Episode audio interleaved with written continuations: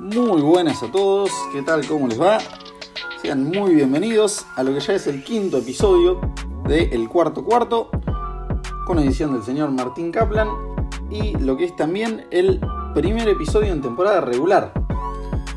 Bueno, a partir de ahora, más o menos lo que vamos a estar intentando hacer es mantener una frecuencia de una vez por semana, un episodio que va a estar saliendo generalmente entre el martes y el miércoles en el que vamos a hablar un poco de bueno, los, partidos de la semana anterior y hacer un poco también de previa de lo que va a ser la semana siguiente. Además de bueno, el análisis de siempre, también seguiremos teniendo invitados y entrevistas.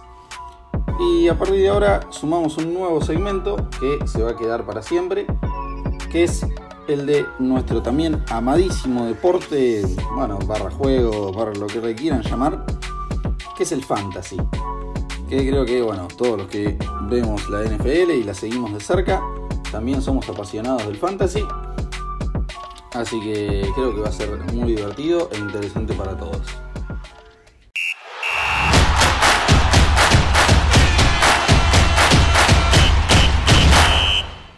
Qué no arrancamos a analizar los partidos que nos dejó este fin de semana, la primera semana de la NFL?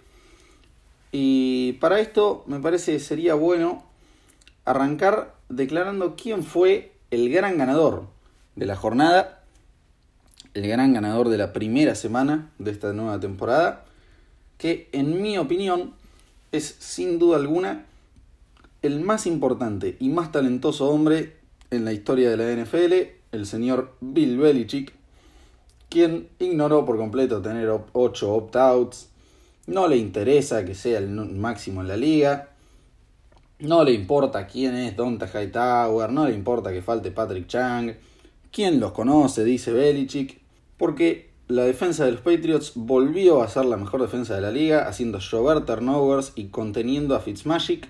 Tal vez no exactamente la mejor defensa de la liga, porque no deja de haber estado presente la de los Ravens, pero aún así, la defensa de los Patriots volvió a ser de las mejores de la liga, haciendo llover turnovers y conteniendo a Fitzmagic, que en las primeras semanas nos tiene acostumbrados a performances prodigiosas, vistas únicamente en Mahomes y Marino, casi podríamos decir, a un mísero partido y dominando de punta a punta al rival divisional. Ah, me, informan acá por Cucaracha que había un, un quarterback legendario en New England que se fue esta temporada, ¿puede ser? Bueno, no sé de quién hablarán, porque Cam Newton borró inmediatamente toda sensación posible de ausencia, con un partidazo, y superando el récord de la franquicia para yardas de carrera por un quarterback en tan solo su primer partido con el equipo con 75 yardas. Además, igualó el récord de rushing touchdowns para un quarterback de, los Patriots con dos, porque sí, a McDaniels le gusta que sus quarterbacks corran, por eso lo tuvo activo en Denver, pero tuvo el problema de que por los últimos 20 años en Foxborough eso era un sueño imposible. No pudo usar una sola jugada de Zone Read la temporada pasada y ya usó 10 en su primer partido con Cam. Pero tranquilos, que Cam no solo corre. También completó el 79% de sus pases para llevar a su equipo a una victoria por 21-11 ante el nuevo y renovado Miami, que por lo menos por ahora no parece que vaya a ser ninguna maravilla o que vaya a ser infinitamente superior a lo que fue la temporada anterior. Pasamos a Saints Bucks. ¿Por qué digo que Belichick fue el gran ganador de la jornada? Porque Brady fue una vergüenza. Con dos intercepciones bochornosas, incluyendo una pick six que parecía que más que 43 años tiene 85, y que el que necesitaba la operación de ojos no era Winston, sino él, porque no había un jugador de los Bucks en 5 kilómetros a la redonda cuando tiró esa intercepción. Pero bueno, por lo menos se ve que sigue llegando bien con los árbitros, logrando un buen número de yardas por pass interferences, 6 por 119 yardas, algunas de ellas cuestionables. Pero bueno, está bien, empecemos a hablar un poco bien de, lo que fue este equipo y, la llegada de Brady, porque definitivamente hay alguien que, sí agradece que haya venido el, mariscal, el mariscal a Florida. Y este viene a ser Mike Evans, su receptor estrella, pero no por su producción, no señor.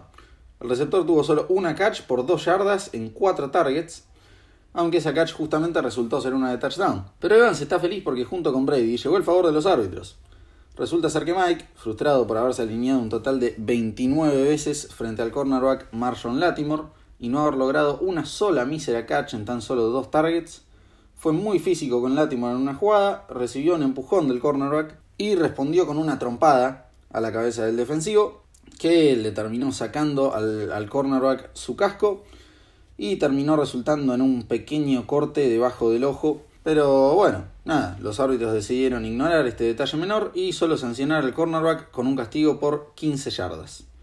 Recordemos que ya había antecedentes entre estos dos jugadores cuando Evans fue suspendido por un partido por pegarle desde atrás al exjugador de Ohio State, pero se ve que los castigos son diferentes para los receptores de Brady que para los de Winston. Bueno, ahora sí, en serio, pasando a un análisis más serio del partido, podemos decir que Brice tuvo una actuación algo pálida, un buen partido de Camara vi con dos touchdowns y una defensa firme, cosa que no se puede decir sobre la defensa de los Bucks.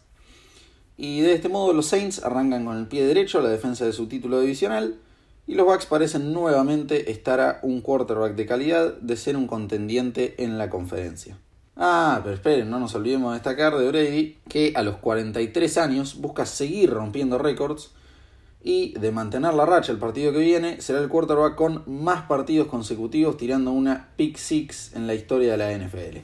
Así que vamos Tommy todavía que se puede. Pasamos así al que fue el primer partido de esta nueva temporada cuando los campeones reinantes, los Kansas City Chiefs, recibieron a los Houston Texans de John Watson. Y bueno, ¿Qué decir? Eh, sobre los Chiefs, solidísimos, eh, retomaron donde habían dejado, con recursos ofensivos ilimitados y una defensa firme. Sobre los Texans, un buen partido de John, pero DeAndre Hopkins tuvo una recepción más que todo el grupo de receptores de los Texans juntos en este fin de semana. Hubo un par de drops realmente penosas, sobre todo al comienzo del partido. Y además, de acuerdo con Pro Football Reference, DeJohn fue presionado en el 60% de sus dropbacks lo cual es una absoluta barbaridad cuando lo comparamos con todos los otros equipos de la liga, que ninguno de ellos logró presionar el quarterback rival en más del 34% de las snaps. Esto claramente habla excelente de los Chiefs, pero creo que más que nada habla mal de los Texans. El tema que veo yo acá es que va a ser igual o más imposible que la temporada pasada frenar a la ofensiva de los Chiefs.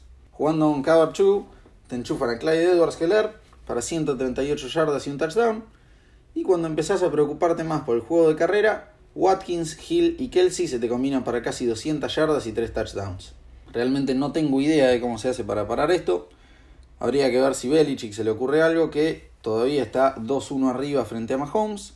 Y la temporada pasada, a pesar de perder, logró contenerlo a tan solo 23 puntos. Pero muy bien, dejamos de lado al campeón reinante y pasamos a otro de los que fue a uno de los fue otro de los grandes partidos del fin de semana, donde los Seahawks derrotaron a los Atlanta Falcons. ¿Y qué decir sobre este partido? En primer lugar, la ofensiva de Seattle promete muchísimo.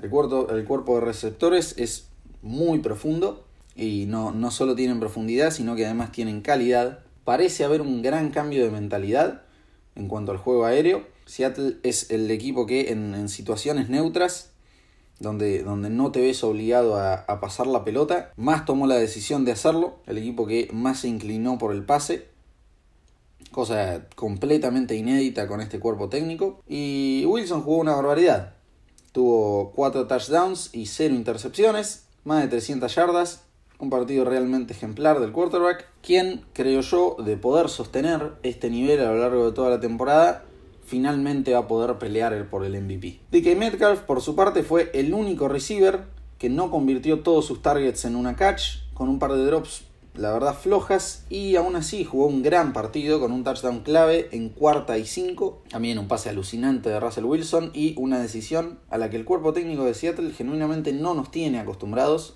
a jugársela en cuarto down desde ese yardaje y a la distancia que estaban de la endzone pero, en fin, un alucinante debut de, de Jamal Adams y un claro problema vi yo en, en ambas líneas, tanto la línea ofensiva como la defensiva.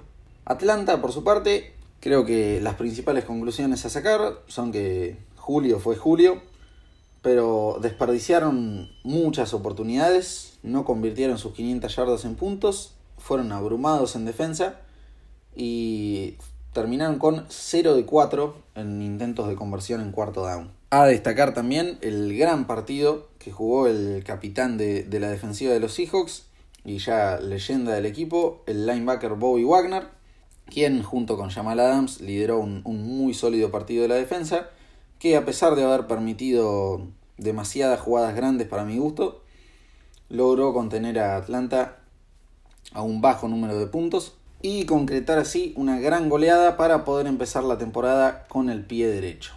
Nos mudamos entonces al partido de la división del norte de la conferencia americana, donde los Ravens se enfrentaron a los Browns. Y bueno, ¿qué decir sobre esto? Para mí, el mejor equipo de la liga y lo demostraron esta primera semana. Un partido prácticamente infalible y unos Browns que siguen siendo mucho ruido y pocas nueces. Odell parece estar viviendo de aquella famosa one hand catch y hace rato que no logra ser un wide receiver destacado, a pesar de haber tenido dignos números la temporada pasada, pero sigue, sigue fallando en los partidos importantes, sigue haciéndose ausente cuando su equipo más lo necesita, y la verdad que podríamos decir algo bastante parecido de Baker Mayfield, quien en este primer partido mostró una versión mucho más similar a la de esta última temporada que a la que tuvo en su temporada como novato. Pero bueno, Lamar estuvo explosivo otra vez, Parece que mantiene su nivel de MVP. Jugó realmente un partidazo. Y la defensa de los Ravens, que ya había sido muy buena la temporada pasada. En los papeles, con todas las adquisiciones que hicieron en la offseason, aparentaban de poder ser una mejor defensa aún esta temporada. Y la verdad que en este primer partido no, no dejaron dudas sobre esto. Fueron infalibles y completamente abrumadores para Baker y sus Browns. Nos mudamos así al que fue el partido de Sunday Night, el primer Sunday Night de la temporada, con Cowboys Rams. La inauguración del nuevo estadio de los Rams, sacado directamente desde 2050 el SoFi Stadium. La verdad que una locura lo que es esa cancha. Pero bueno, vamos a analizar el partido. Y les puedo decir que los únicos que me gustaron de Dallas fueron Zeke y el rookie wide receiver CeeDee Lamb. La defensa con todo ese nombre no hizo un gran trabajo y permitió 20 puntos de una ofensiva de los Rams que tuvo un Goff deslucido, completando menos del 65% de sus pases, obteniendo 0 touchdowns y una intercepción. Y aún así deberían haber sido 23 si no fuera por un insólito field goal errado por el nuevo kicker de los Rams al lado de los postes. A destacar Malcolm Brown, running back de los Rams, que acumuló 80 yardas y 2 touchdowns. Y creo que el principal culpable de este partido, a pesar de que, como les digo, eh, hubo muy poco de Dallas que me gustara, hay que reconocer que no parece Mike McCarthy aún ser una gran mejoría sobre Jason Garrett, ya que tuvo un muy flojo primer partido, con un pésimo manejo del reloj al no utilizar un timeout ni en defensa ni en ataque sobre el final del partido y un excesivo uso de draws en situaciones, la verdad, injustificadas. Pero bueno, eh, dejando de lado a Mike McCarthy, pasemos a hablar de otro responsable de la derrota. Con semejante plantel, uno esperaría, y seguramente todos los hinchas de los Cowboys así creían que sería, unos Cowboys peleando por la conferencia, claramente llevándose con comodidad el título divisional ante unos Eagles que no paran de decepcionar. Tuvieron una derrota bochornosa este fin de semana ante un equipo sin nombre. Y Dak extiende así su racha de game winning drives desperdiciadas y parece no ser el quarterback adecuado para llevar semejante roster al Super Bowl. La temporada pasada, recordemos, tuvo 9 drives para empatar o pasar al frente en el cuarto cuarto de un partido a lo largo de 4 partidos contra equipos de playoffs. En ninguna consiguió un touchdown y en solo 2 sumó un field goal. Ayer dejó pasar otra de estas oportunidades y no parece que vaya a revertir su racha de 6-12 contra equipos de playoffs en las últimas 3 temporadas. Muy bien, pasamos así entonces al análisis de lo que fue el partido entre los Colts y los Jaguars que para mí fue la primera gran sorpresa de la temporada. Jamás, pero jamás me hubiera imaginado que los Colts iban a perder este partido. Creía que muy fácilmente con su enorme profundidad en la posición de running back, a pesar de que ahora sufrieron la lesión de Marlon Mack, que se queda fuera por el resto de la temporada, y su excelentísima offensive line, iban a poder controlar cómodamente a los Jaguars, pero bueno, resulta que no. Eh, fue un flojísimo partido de Philip Rivers que mantiene su pobre nivel de la temporada pasada. El rookie running back Jonathan Taylor tuvo una decepcionante performance por tierra con 22 penosas yardas en 9 intentos, pero fue productivo por aire capturando sus 6 targets para un total de 67 yardas. Honestamente me sorprendió que los Colts corrieran tan poco, con 22 intentos de carrera contra 46 de pase, más aún cuando se considera que no estuvieron perdiendo hasta recién entrado el último cuarto, por lo que no es que se vieron obligados a pasar el balón. Podían tranquilamente haber corrido muchísimo más. Pero bueno, eso dejando de lado a los Colts, eh, pasamos a los Jaguars. Y no tengo nada más que decir que Minshew es el mejor quarterback de la historia de la NFL. Eh, con 19 de 20 para 3 touchdowns y 0 intercepciones. Y tirando un pase incompleto solo para demostrar que es capaz de hacerlo si quisiera. Completó el 95% de sus pases, siendo el cuarto con mayor porcentaje para un solo partido con al menos 10 intentos en la historia de la liga. Además es el único quarterback en la historia en completar 95% y tirar 3 touchdowns en la primera semana. Bueno, así claramente tiemblan Brady, Montana y Manning al ver al bigote ponerse 7-6 como titular, carreando un equipo que deja la verdad bastante que desear, no, no, no es que tenga demasiadas herramientas con las que trabajar y que claramente tiene más ganas de ganar la primera pick que el Lombardi. Aunque, bueno, si mantiene este nivel, Gardner Minshew Creo que realmente sería un error reemplazarlo por Trevor Lawrence o Justin Fields. Esto será una decisión para el general manager, pero yo genuinamente creo que eh, Garner Minshew está en un nivel excelente, lo viene demostrando de la temporada pasada, que bueno, con el mal equipo que tiene y las pocas victorias que logró conseguir, pasó un poco por debajo del radar, pero es un jugador que viene mostrando un, muy buen nivel desde el principio, con un par de jugadas que realmente llaman muchísimo la atención. Y creo que de mantener este nivel tendrían que, replantearse los, la, front office de los Jaguars el draftear a uno de los principales prospects del draft del año que viene y tal vez pensar en tradear esa first overall pick por eh, jugadores por más picks o, por otro jugador, o simplemente draftear un, gran jugador defensivo o, una buena herramienta para Minshew y construir alrededor de él. Todo esto lo digo suponiendo que los Jaguars vayan a conseguir la primera pick, que en mi opinión, desde lo, lo que es la, oficina, la front office, la, la, oficina del general manager, claramente es su objetivo. Como que tradearon a todo el mundo y claramente los veo en posición de tanquear, pero Nuevamente, si Minshew mantiene este nivel, en una de esas ni siquiera tienen la first overall pick y logran ganar un par de partidos, que claramente no van a llegar a playoffs, pero pueden llegar a ser 5-6 y sorprender a todo el mundo. Eh, tras este pequeño análisis de la vida y las decisiones de los Jaguars, pasemos a otro gran partido que nos dejó el fin de semana, posiblemente el mejor, el más entretenido, el que fue el clásico del norte entre los Packers y los Vikings, que honestamente no sé si fue mejor el partido en sí o la actuación de Devonte Adams, que jugó honestamente una barbaridad e igualó el récord de la franquicia con 14 cachis. Formidable partido de A-Rod desviando el mito de su declive y dejando bien en claro que Jordan Love tendrá que esperar para pararse abajo del center en Lambo. La defensa de los Vikings, por su parte, que en los papeles debía ser temible, no lo fue en lo más mínimo y se nota que extraña horrores a Daniel Hunter. Aaron tuvo demasiado tiempo en el pocket y así no le vas a ganar jamás. Gran partido de Adam Thielen y sólida la ofensiva de los Bikes en general. Pasemos a analizar lo que fue el. Bueno, sí, la, definición de diccionario de un papelón, de un bochorno. La derrota de los Philadelphia Eagles ante el Washington Football Team. En este partido, Philly ganaba 17-0 y el equipo sin nombre les metió 27 puntos seguidos para quedarse con una sorprendente victoria por 27-17.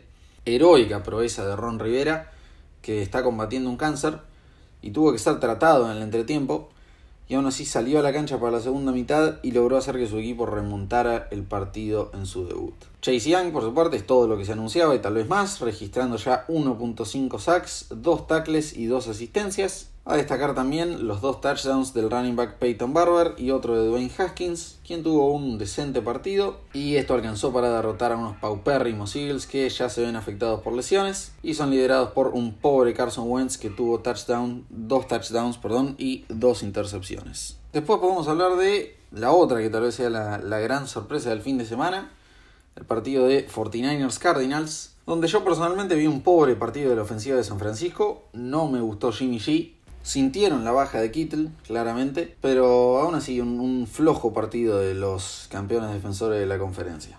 Los Cardinals, por su parte, hicieron un sólido partido en defensa, a pesar del error del rookie Simmons para el touchdown de Mostert en el primer cuarto. Buen partido de Kyler, siendo altamente efectivo por tierra, promediando 7 yardas por acarreo y completando el 65% de sus pases. La clara figura de la jornada, igual, creo que es claramente D-Hop, de Andre Hopkins con 14 catches para 151 yardas y dejando en claro bien rápido que quiere hacer valer tanto su absurdo salario de 27,25 millones por año y todo lo que los Cardinals dieron a cambio para obtenerlo en un trade. No sé cuánta gente hubiera imaginado el sábado que los campeones defensores de la conferencia empezarían la temporada como los últimos en su división, pero aquí estamos. Nos vamos así a lo que fue el partido entre los Bills y los Jets. La defensa de los Bills parece ser lo que se anunciaba en los papeles, conteniendo a los Jets a lo largo de todo el partido y permitiéndoles ponerse a 10 recién cuando ya estábamos en garbage time. Sólido partido de Josh Allen con más de 70% de completion percentage y 3 touchdowns a pesar de haber tenido un fumble. La verdad que la defensa de los Bills sostiene su increíble nivel de la temporada pasada. Tal vez incluso esta temporada, ya conociéndose más, logren ser un poco mejores. Me encantaron en, en este primer partido. Y el que más tendría que mejorar es Josh Allen que no, no, no tuvo una gran temporada la, la pasada. Y puede que sea él tal vez la razón por la que los Bills perdieron contra los Texans en los playoffs. Pero bueno, creo que este es claramente un muy buen primer paso. Nos mudamos así a Carolina, donde los Panthers recibieron a los Riders. Y a pesar de que fueron el primer equipo en la Common Draft era en usar todas las selecciones en un solo draft en defensa, 7 jugadores defensores con 7 selecciones en el draft de 2020. Esto no le sirvió de nada porque se comieron 34 de los Riders, permitiendo una remontada en el último cuarto, en el que fue principalmente un partido de running backs con actuaciones destacadas de Josh Jacobs y Christian McCaffrey. Nos mudamos por último al que fue el partido entre los Bears y los Lions, y posiblemente la mayor sorpresa de la semana, no por el resultado del partido, sino por el gran rendimiento de Mitch Trubisky, con un par de pases realmente remarcables. Hubo una que fue una cosa impresionante. Y sin embargo, el partido lo pierde el rookie running back de Andre Swift de los Lions, dropeando un gran pase de Stafford en el último segundo y concretando un, pésimo debut que incluyó 3 carries para 8 míseras yardas y bueno, un touchdown.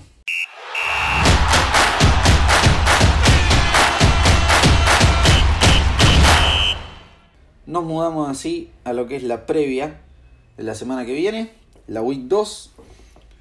¿Y qué les parece si arrancamos con el partido que nos van a ofrecer Ravens at Texans? En 38 partidos jugados en su carrera, Solo dos veces no metió al menos un touchdown de John Watson y solo cinco veces su equipo metió menos de 17 puntos. Por lo que su sola presencia asegura que cuando el mejor equipo de la liga visite su casa el domingo por la tarde nos brinden un gran espectáculo. El problema que veo es que para mí hay solo un final posible para este espectáculo y es una victoria cómoda para los Ravens.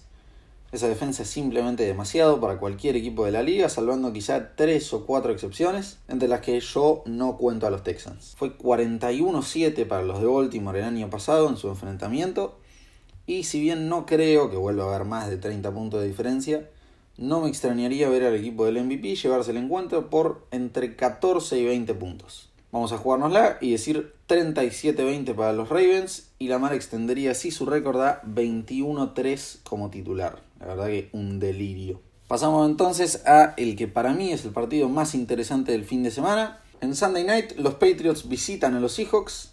Y si bien creo que los Patriots, y ya lo he dicho antes esto en episodios anteriores, serán un gran equipo esta temporada y mantendrán su eterna racha de títulos divisionales, pero no se van a llevar una victoria de Seattle. A pesar de la inmensa diferencia que hace la ausencia del 12th man, el jugador número 12 en Seattle, los Seahawks no dejan de ser el segundo equipo con mayor efectividad en casa desde la llegada de Wilson a la liga, superados únicamente por justamente sus rivales este fin de semana. Será un gran partido con unos Patriots renovados y un estilo de juego que parece, con Cam Newton, mucho más orientado a la carrera. Pero los Seahawks hicieron un gran trabajo la semana pasada deteniendo el juego por tierra de los Falcons y permitiendo tan solo 3.4 yardas por acarreo al equipo de Atlanta. Además, francamente, Pete Carroll y Russell Wilson parecen haberle sacado un poco la ficha a Belichick y los Patriots, habiéndolo superado tanto en 2012 como en 2016. Y bueno, de no ser por la decisión más estúpida en la historia del deporte, también en el Super Bowl 49, este nuevo estilo de Pass First Offense que parecen haber adoptado los Seahawks me genera mucha ilusión y creo que le dará a los de Seattle su segunda victoria en la temporada. Vamos a decir un 28-24 para los de Carroll, quien cumplió años en estos días. Nos mudamos así a Bengals at Browns. Sólido debut de Barrow, la verdad que me gustó la first overall pick. Quien completó el 64% de sus pases, tuvo una excelente jugada en el primer cuarto con una corrida de 23 yardas para touchdown. Y a pesar de tirar una pick, lideró una gran drive en la última jugada del partido, dejando a su kicker en una posición ideal para empatarlo. Pero bueno, el muerto de hambre lo erró y se hizo el que le tiró la pata para disimular el papelón. Así que el quarterback de LSU se lleva una derrota en su debut. Pasando a hablar del que va a ser el, partido de este fin de semana, honestamente como un offensive line de los Bengals que deja algo que desear, a pesar de que su, su pick del año pasado de primera ronda de Alabama, el tackle eh, me, gustó. La offensive line en general deja algo que desear y semejante defensive front de los Browns, la verdad que me, me hace vislumbrar solo un partido muy complicado para Joe, quien creo que conseguirá el primer pase de touchdown de su carrera, pero será superado por unos Browns obligados a ganar para empezar a soñar con al menos acercarse un poco a la altura de sus expectativas. Baker tiene demasiado que probar este año y ese roster no se puede permitir otro fracaso tan grande. Los Browns se hacen fuertes en su casa de la mano de su defensa y alguna que otra gran jugada de su ofensiva para quedarse con el triunfo por 27 a 17. Nos mudamos así al que va a ser el último partido de la semana, que se cierra con la inauguración del nuevo estadio de Las Vegas cuando los Raiders reciban a los Saints. Y desafortunadamente tengo malas noticias para los Raiders porque veo imposible que sea una inauguración feliz. Si bien mostraron buenas cosas en ofensiva de la mano de su corredor estrella Josh Jacobs, me preocupó su defensa y Brice sabrá tomar buena ventaja de esto. Michael Thomas no puede volver a tener un partido tan malo como el que tuvo el domingo y resurgirá este lunes. Los Raiders permitieron 128 yardas por tierra a los Panthers y los Saints deberían ser capaces de poner números similares, manejar el partido a su gusto y quedarse con una victoria.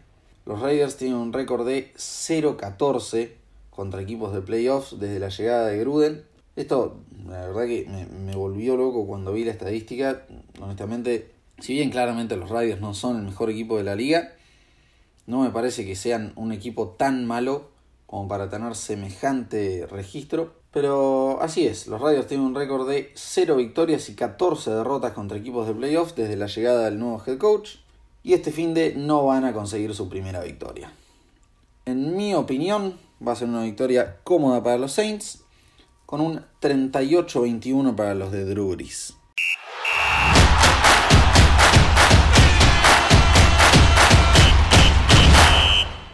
Nos movemos al nuevo segmento del podcast en lo que es el fantasy. Bueno, acá lo que voy a hacer todas las semanas es darle consejos de eh, a quién pueden incluir, a quién deberían eh, agarrar en waiver si todavía no lo tienen en su plantel. Si lo tienen de suplente a uno, aconsejarles que lo pongan de titular o tal vez que pongan de suplente a uno que no se les había ocurrido considerar como suplente. Arrancamos con la última parte del episodio, recomendaciones de a quién agarrar y a quién poner de titular. Y el primero de estos va a ser Antonio Gibson, running back de los Washington Redskins, me, me, preocupé y tal vez exageré un poco con alguna que otra reach en algún draft en seleccionarlo, pero es porque realmente le tengo mucha fe a este señor y las razones son varias. Bueno, primero, eh, al tomar la decisión de largar a Adrian Peterson, vemos claramente que eh, este running back gustó en el training camp, que promete mucho el rookie y que Washington piensa invertir mucho en él. Pero no solo eso, sino que además la ofensiva de Norv y Scott Turner incluyó al running back que lideró la NFL en targets por tres temporadas consecutivas. Esa identidad creo yo que simplemente no, no va a desaparecer en Washington. Y sumado a esto, que son más recomendaciones generales para la temporada y razones para tenerlo en cuenta, particularmente en lo que es el partido siguiente, los Cardinals tuvieron algo de problemas para detener el juego de carrera de San Francisco, permitiendo 5 yardas por acarreo y 123 en total. Está bien que no es lo mismo el juego por tierra de San Francisco que el de Washington, pero aún así me da Antonio Gibson me da varias razones para ilusionarme. ¿Por qué no vemos también a Deontay Johnson, el wide receiver de los Steelers, que aún con Doug Hodges y Mason Rudolph como sus quarterbacks la temporada pasada, el rookie logró acumular 60 catches y 680 yardas en la temporada. Y ya con Big Ben de vuelta, estos números solo deberían poder subir. Ya contra los Giants, de hecho, lideró a su equipo en targets y de local contra Denver debería tenerla un poco más fácil. Así que les recomiendo fuertemente que eh, si, si le falta un flex por ahí, lo pongan de titular a él y si se sienten cómodos con lo que ya tienen para la semana, por lo menos reclámenlo en waivers y déjenlo ahí sentadito en el banco hasta que surja una mejor oportunidad. Otro que creo que deberían poner titular definitivamente y sin duda alguna tener en su equipo es Jonathan Taylor, el running back de los Colts, que con esa O-line la, la vida debería ser realmente muy simple. Ya tuvo 15 puntos la fecha pasada y los Vikings no fueron muy efectivos al detener el juego por tierra de los Packers. Pero muy bien, pasamos a alguien que, bueno, tal vez es, un poco más obvio, no, no, no es tanto una sorpresa, es alguien que, nada, en, todas las ligas del planeta por lo menos alguien lo tiene en su equipo y dudo que les, les logren sacar un trade para que se los manden.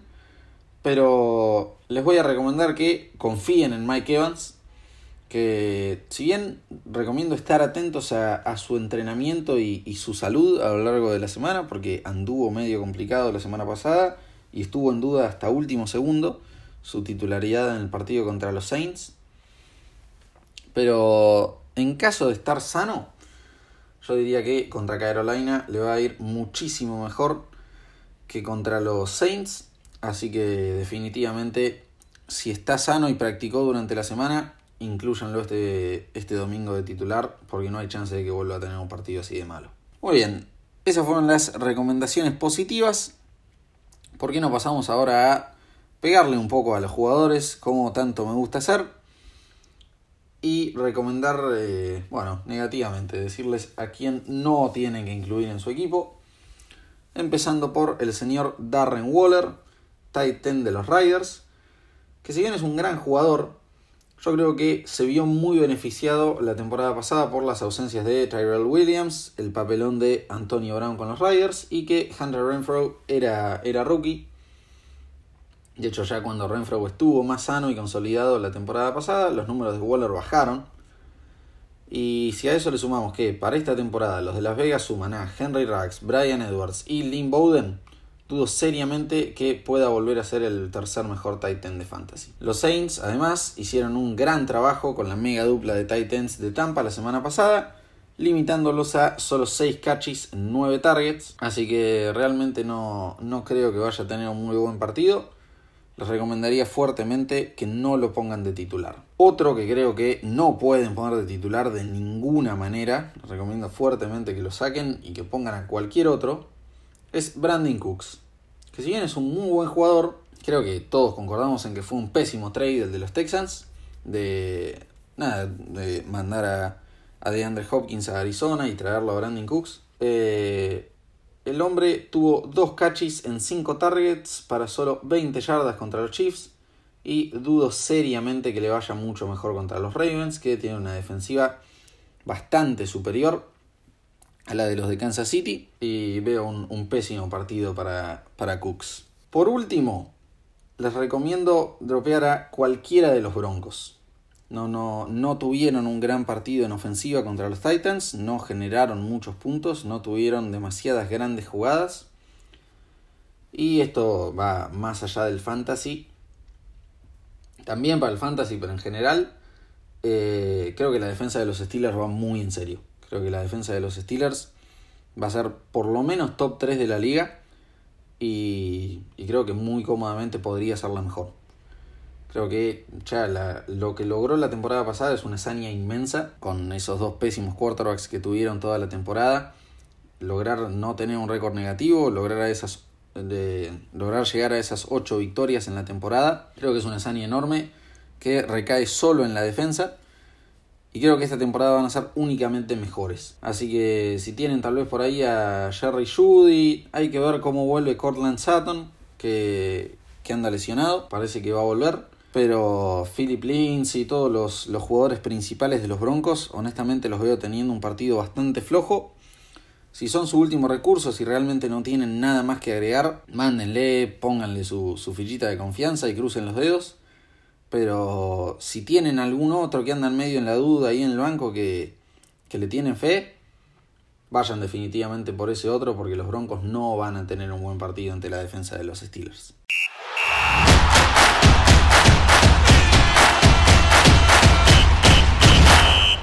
Y así, señoras y señores, llegamos al final de este segmento y al final del que ha sido ya el quinto episodio de El Cuarto Cuarto. Mírense todos los partidos que puedan el fin de semana. Mucha suerte con sus equipos de fantasy. Les mando un abrazo muy grande a todos y muchísimas gracias por escuchar hasta acá. Muy buena semana para todos y nos vemos la semana que viene.